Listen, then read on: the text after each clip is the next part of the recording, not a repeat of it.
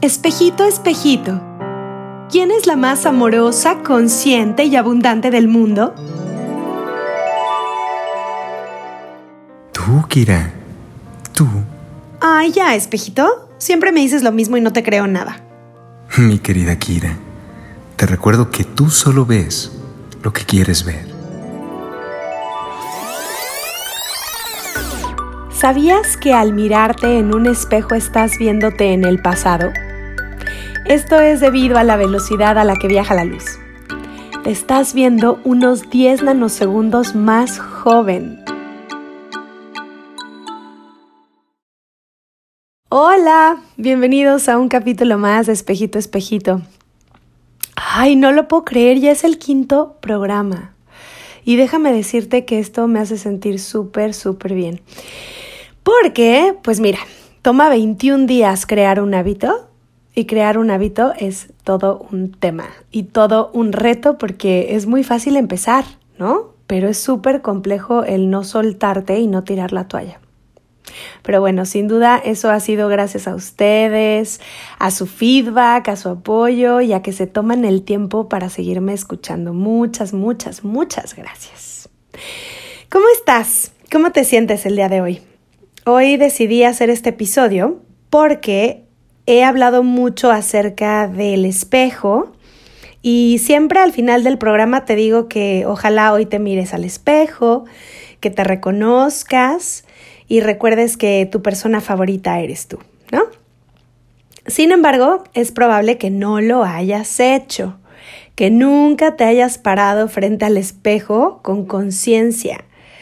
Y lejos de decírtelo para que suene bonito, pues me importa que lo escuches, que te inspire y que lo hagas. Así es que hoy te voy a dedicar este programa y te voy a hablar de por qué nos cuesta tanto trabajo pararnos frente al espejo y observarnos. O sea, no estoy hablando de un día común en donde vas al baño y te ves los pelos parados en la mañana, o cuando te lavas los dientes y te los estás viendo, o cuando estás en tu recámara y te estás calificando cómo te quedó el peinado o si se te ve bien la ropa o no.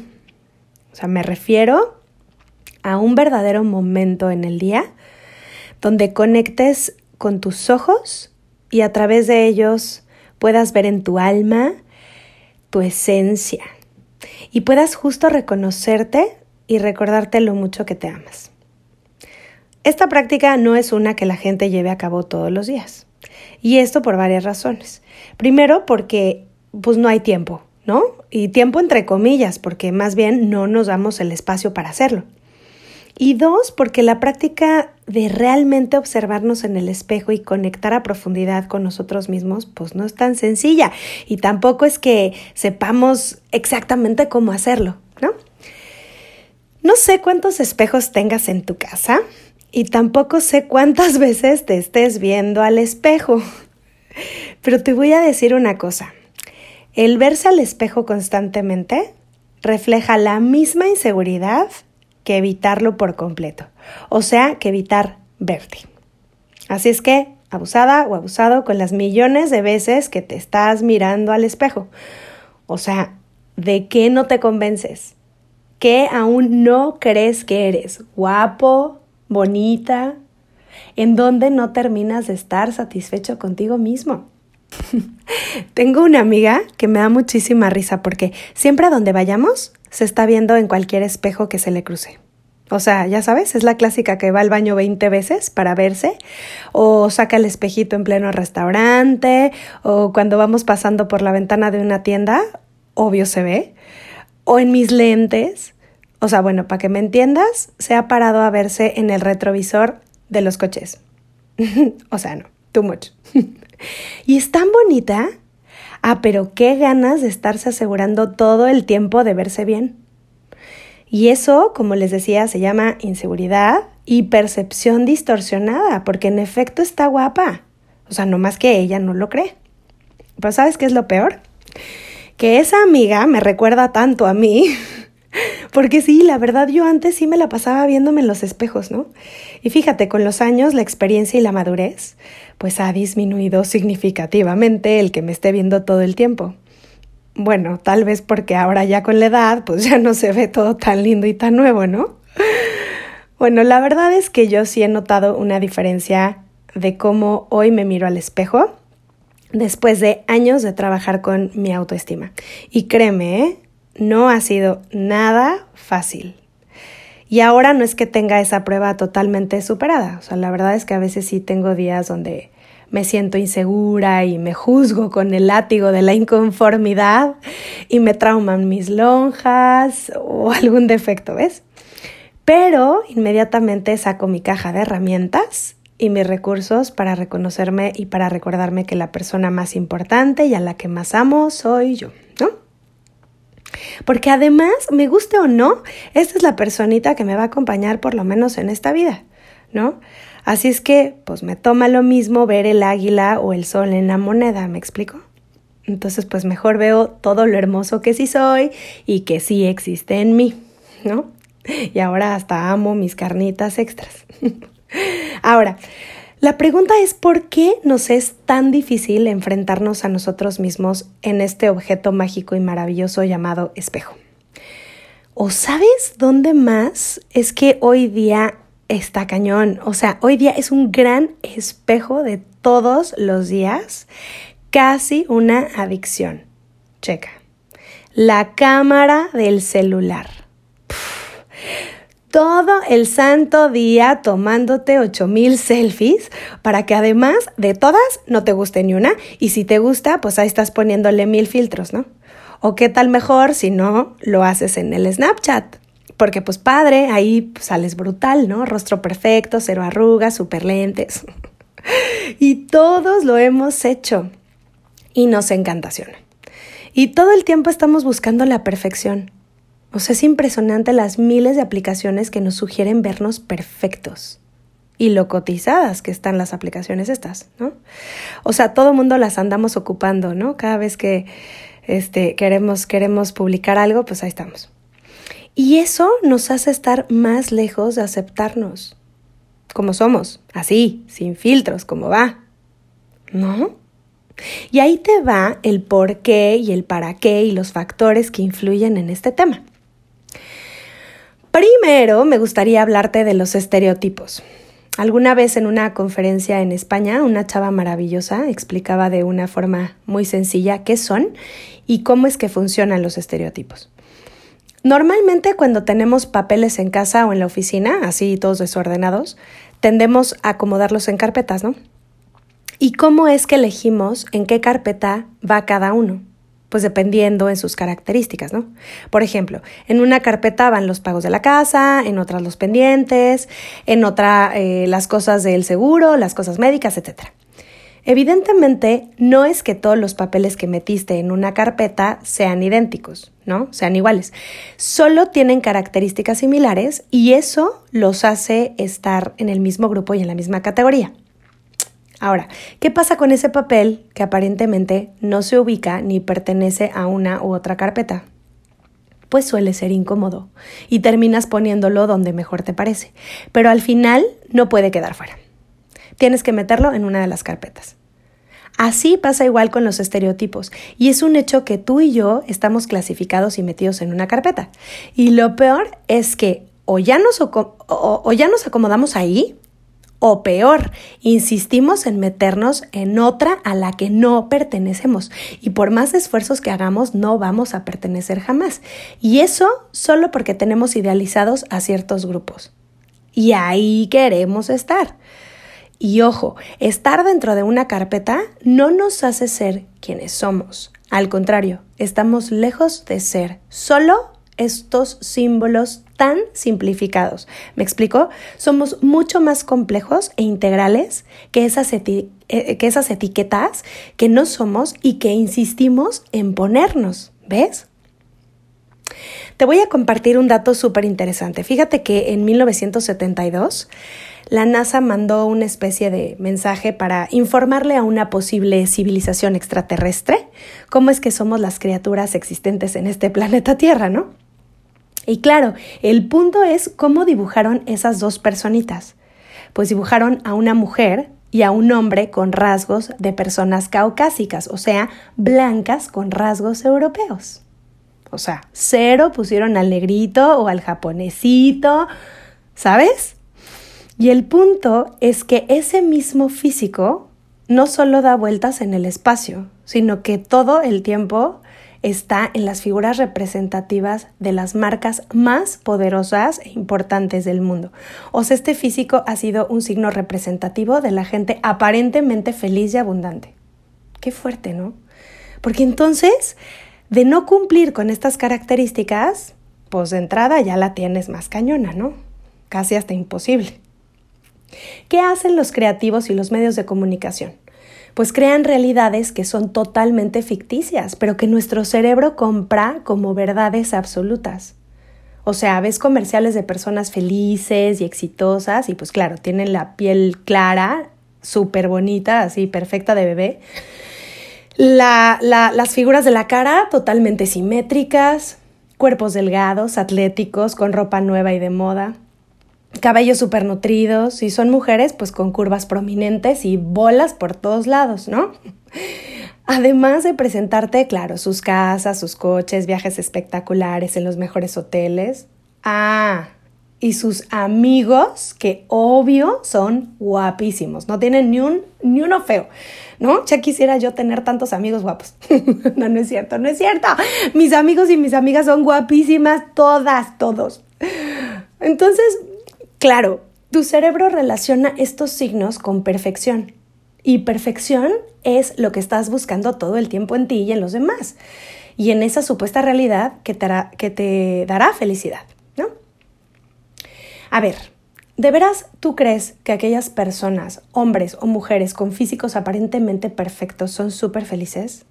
Por supuesto que no. O sea, es verdad que esa área de su vida probablemente está muy bien y que obviamente eh, repercute positivamente en otras. Pero pueden haber muchas otras áreas que estén ponchadas. O sea, a veces estando en tu mejor físico, claro, te sientes muy bien, saludable, guapo, bonita y demás. Sin embargo, cuando no estás convencido de tu valor y cuando ese valor lo pones solo en el físico, cuando la belleza interior no, no la alcanzas a ver, siempre hay algo más que corregir en tu físico. O sea, como que no terminas de gustarte y siempre hay una exigencia más. Y eso pues no está padre, porque todo lo que hagas y logres nunca va a ser suficiente. O sea, ¿qué pasa con estas personas que constantemente se están queriendo cambiar con operaciones, cremas, injertos y demás? O sea, ojo, yo no digo que esté mal operarse, yo lo que digo es que hay un punto en donde no paran. ¿No? Y de pronto ya no sabes ni quién era esa persona, o sea, ni cómo se veía, ¿no? De tanta inyección y tanta cosa que trae. O sea, ahí te das cuenta que nunca van a parar hasta que genuinamente exista amor propio y una total aceptación. Por ejemplo, es muy chistoso que acá en Alemania tener la piel bronceada es símbolo de riqueza, ¿no? De que eres pudiente y que puedes viajar e ir a la playa y de vacaciones y así, ¿no? Y ahí tienes a la gente poniéndose horas al sol y embarrándose cremas con color y demás. Y ve qué contradicción. En mi pueblo se ponen cremas para blanquearse la piel. Y si eres morenito, no, pues ya valiste, ¿no? O sea, cero nice. Entonces, ¿de qué va a estar en paz con nosotros mismos? Y de cómo nos vemos. ¿Cómo es que tenemos que ser para estar tranquilos? Y la clave está en aceptar lo que eres y cómo te ves. Así, tal cual. Ahora, ¿qué pasa con las etiquetas que tenías en casa? ¿Cuáles eran las que te ponían tus papás o tus hermanos o en la escuela, tus compañeros, las maestras? O sea, ¿qué decían de ti? ¿Qué te criticaban? ¿Qué te aplaudían? Seguramente esto definió mucho de lo que crees ser y de cómo crees verte. Y bueno, obvio, si te chuleaban algo, pues seguramente hacías porque ese algo se notara más, porque ese era un elemento que te daba seguridad para entrar y ser aceptado o hasta cotizado en ese círculo, ¿no? O al contrario, si había un rasgo en ti que no fuera tan agradable para ti o para los demás, pues hacías hasta lo imposible por esconderlo. A lo largo de nuestra vida hemos escuchado mil críticas de la gente con respecto a lo que somos o cómo nos vemos. Y aquí es bien importante ver de quién y con qué intención han llegado esas críticas. porque no necesariamente vienen con un objetivo de ayudarte, ¿eh? Y la mayoría, si no es que todas, vienen de espejos, de reflejos y de proyecciones que esas personas tienen a través de ti. Entonces, aguas a quien escuchas y aguas con darle el poder a los demás para fortalecerte o para destruirte. ¿Qué pasa con la historia? con la cuestión cultural entre países? ¿Qué pasa con las mujeres europeas que se acercan más a este físico perfecto? ¿No? Digo perfecto entre comillas. Efectivamente, sí hay una gran diferencia en la, en la aceptación y en la autopercepción que ellas tienen de ellas a comparación de la que nosotras como latinas tenemos, como latinos, ¿no? ¿Y sabes qué factor influye en esto? El haber sido conquistados, tal cual. O sea, el haber sido sirvientes y el haber sido puestos en un lugar inferior al que, al que ellos tenían. Hoy lo veo, ¿eh? Y lo vivo con mis amigas alemanas. O sea, veo cómo se paran en la vida diferente, con una energía mucho más cercana al amor propio, ¿ves? Y esto es importante entenderlo. Ojo, ¿eh? No estoy diciendo que acá no haya mujeres u hombres con problemas de autoestima y percepción. Claro que sí las hay. Sin embargo, un porcentaje, o sea, hay un porcentaje más alto que se percibe diferente a como nosotros nos percibimos. Yo me acuerdo una vez que fuimos al antro con mis primas. Ay, no, qué cosa contarte esto. a ver, paréntesis. Te aclaro, mis primas son alemanas mexicanas. ¿No? O sea, una parte de mi familia son alemanes. Bueno, el punto es que estas primas vivían en México y crecimos juntas y nos llevábamos muy bien, entonces pues un día me acuerdo que salimos a bailar y nos encontramos a una abuelita de amigos de la universidad y me dijeron, órale, ¿quiénes son esas güeras guapísimas de dos metros?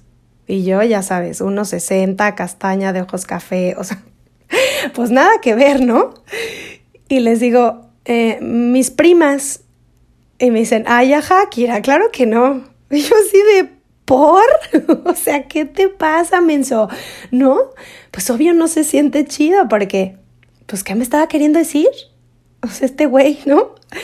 Pero bueno, eso es lo de menos. El asunto es hacerte ver cómo tener este tipo de experiencias, pues no te ayudan mucho a reforzar tu autoestima, ¿no? Y más a esa edad en donde te refuerzas a partir de la percepción y la aceptación del otro, ¿no? O sea, está cañón. Ahora, ¿qué me dices de las mujeres o los hombres menos agraciados, un poquito más feitos o feitas, con todo cariño y respetito, pero que tienen un pegue y una seguridad tremenda? ¿Qué pasa con ellos? Pues es muy sencillo. Fíjate que leí que un estudio publicado en Psychological Science, los hombres que carecen de atributos físicos de belleza a menudo suelen creer que son mucho más atractivos de lo que realmente son. O sea, esto quiere decir que la autopercepción que tienen de ellos mismos es bastante buena y alta. Y entonces su autoestima, su carisma y su seguridad se ven reflejados. Y claro, ¿quién no quiere estar con una persona que se ama y se valora? Por eso es que son más atractivos y atractivas. También está el caso contrario, claro, ¿no? El súper guapo o la súper guapa que no se sienten tan, tan atractivos y lo que reflejan, pues es total inseguridad. Y pues tampoco nadie quiere estar con ellos, ¿no? Otro punto son las exigencias. Mira, Aquí yo te voy a contar algo tratando de no herir ninguna susceptibilidad en la familia y de no escucharme soberbia ni mucho menos. Solo te lo comparto con la intención de informarte y ya, ¿no? Entonces, pues ahí te va. Yo, por ejemplo, de niña siempre tuve la etiqueta de ser talentosa y carismática, ¿no? Pues porque me encantaba la fiesta, siempre estaba sonriendo, bailaba con todo el mundo, tenía una super actitud y ya sabes, yo era la niña que bailaba, cantaba y actuaba en teatro y salía en la tele y era la chispita, pues, ¿no? Entonces, digamos que cumplir con estas etiquetas me aseguraban el ser aceptada por los demás, por toda mi familia y por todos mis amigos. Y si no cumplía con ellas, pues la gente me desconocía, ¿no? O estaba esperando más, así de, ¿y luego cuándo? No, más.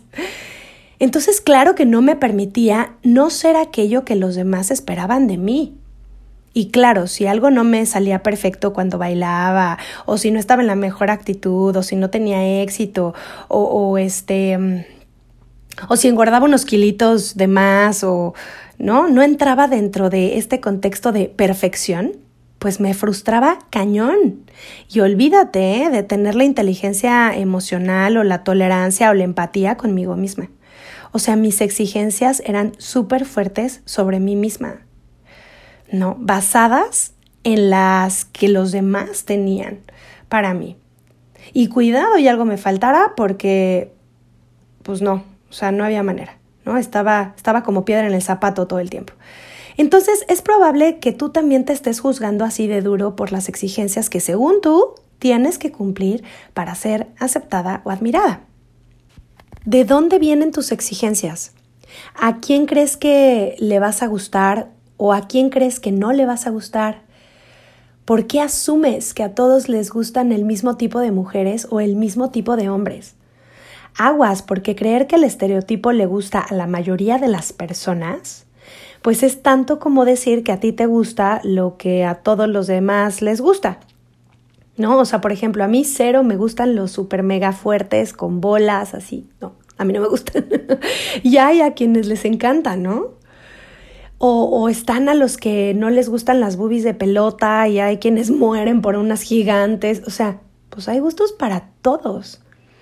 O sea, aquí lo importante es qué te gusta a ti, qué tipo de cuerpo, qué tipo de mujer o de hombre eres o quieres ser. Aguas con lo que venden las marcas, porque hay muchas que hasta ocupan como modelos mujeres enfermas.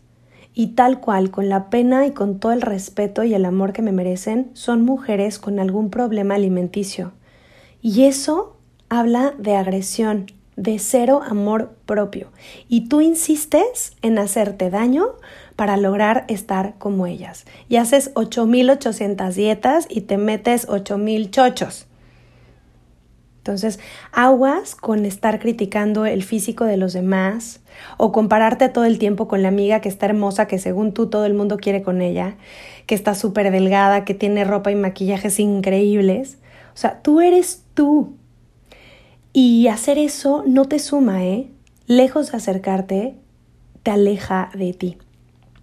Acéptate, acepta tu cuerpo y mejóralo en la medida de lo posible. O sea, efectivamente no te estoy diciendo tampoco que seas una gordita feliz, o, o sea, pues no, está bien si quieres adelgazar. El punto es tener objetivos reales, o sea, jamás vas a estar como una X modelo o como tu amiga que está súper mega flaquitita. Por, por muchas razones, ¿no? Una de ellas, por ejemplo, pues es que, no sé, a lo mejor esa amiga tiene el metabolismo acelerado. O sea, yo tenía amigas en la prepa este, que, que comían y comían y comían y una cosa maravillosa porque se les iba no sé a dónde y eran súper delgadas, ¿no? Y comían lo que querían. Entonces, pues sí, o sea, querer tener el cuerpo que no tienes está cañón. O sea, por ejemplo, yo tengo las piernas grandes, musculosas y las pompotas, ¿no? Así, cálmense, cálmense. Eh, porque he bailado toda mi vida y a lo mejor sí puedo adelgazar, pero no voy a dejar de tener mis músculos ni mi cuerpo, o sea, pues no fantasiemos con algo que no somos. Es como decía mi abuelita, mi hijita, no le pidas peras al olmo. Pues sí, entre más te aceptes y sobre todo eh, te, te mejores con paciencia y con amor, pues vas a ser más feliz. Y sí, sí, sí es difícil amarse a uno mismo cuando uno no se siente amado. Pero es más fácil sentirse amado cuando uno se ama a sí mismo. Entonces, piénsalo. ¿Ok?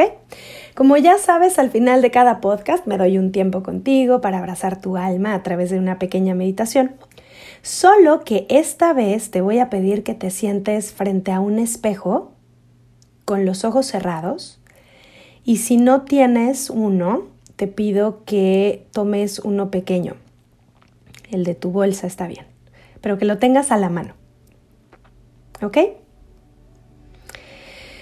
Entonces, siéntate en una posición cómoda, en el suelo, con las piernas cruzadas o en una silla. Cierra tus ojos y relájate. Respira profundo, mantén el aire y suéltalo lentamente.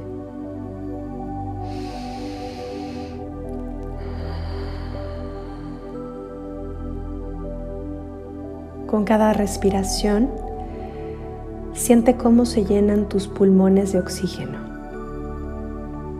de vida.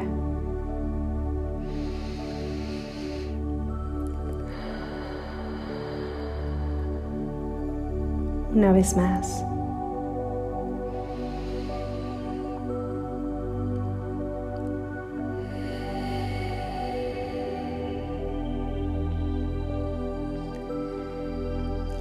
Imagina que tienes un bote lleno de papelitos y que en cada papelito hay todas aquellas exigencias, adjetivos y etiquetas que te han puesto en la vida. Y sobre todo, que has decidido asumir y actuar. Abres el bote y comienzas a leer cada una de estas palabras que aparentemente te representan. Palabras que califican cómo te ves y la manera en la que actúas en la vida. ¿De qué hablan esas palabras? ¿De tristeza? ¿De inseguridad? Inconformidad, envidia, queja, resignación, coraje, de grandes deseos por ser alguien más que no eres tú.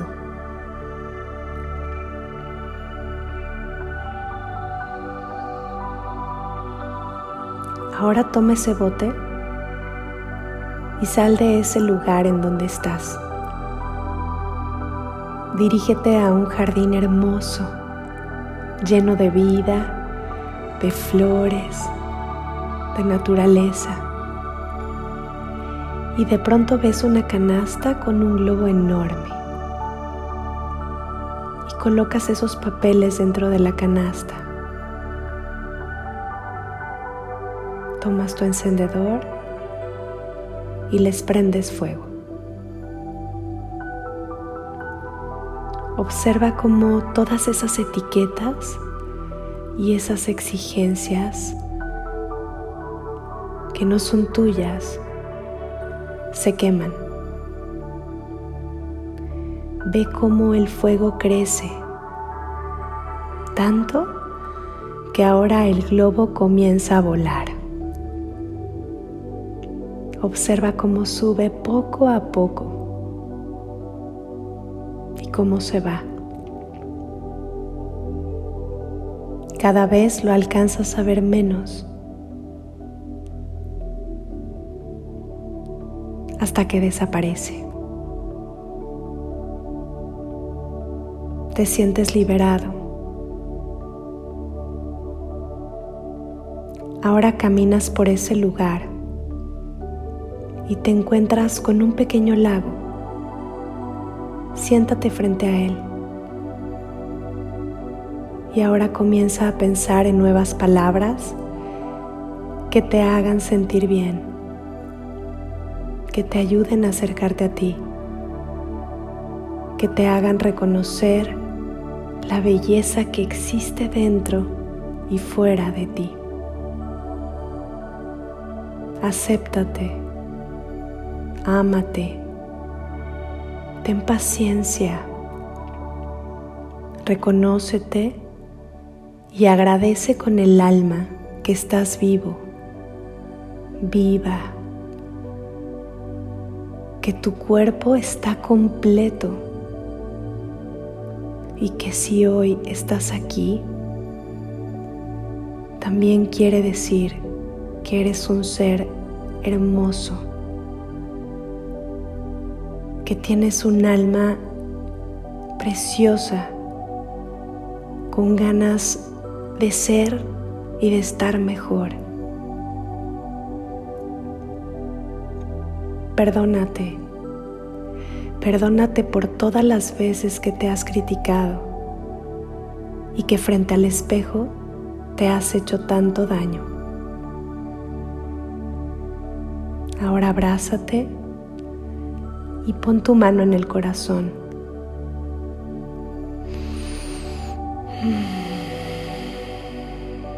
Inhala profundo. Suelta. Y guarda esta sensación. Y cuando estés listo, abre lentamente tus ojos y observa frente a ti a esa persona única, irrepetible y extraordinaria que eres tú.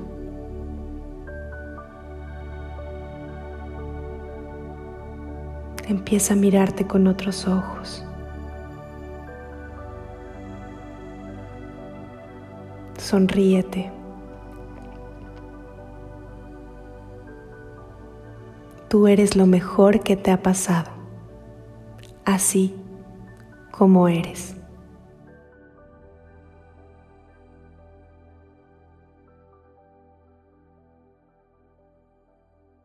¿Cómo estás? ¿Cómo te sientes? Como siempre me encanta saber que te diste este pequeño regalo el día de hoy. Gracias, gracias por estar aquí, por atreverte a mirarte al espejo y recordar que tu persona favorita eres tú. Hasta el próximo episodio. Muchos besos. Gracias siempre. Bye bye. Ah, y por cierto, espejito, gracias por recordarme que la persona a la que más amo y mi persona favorita soy yo.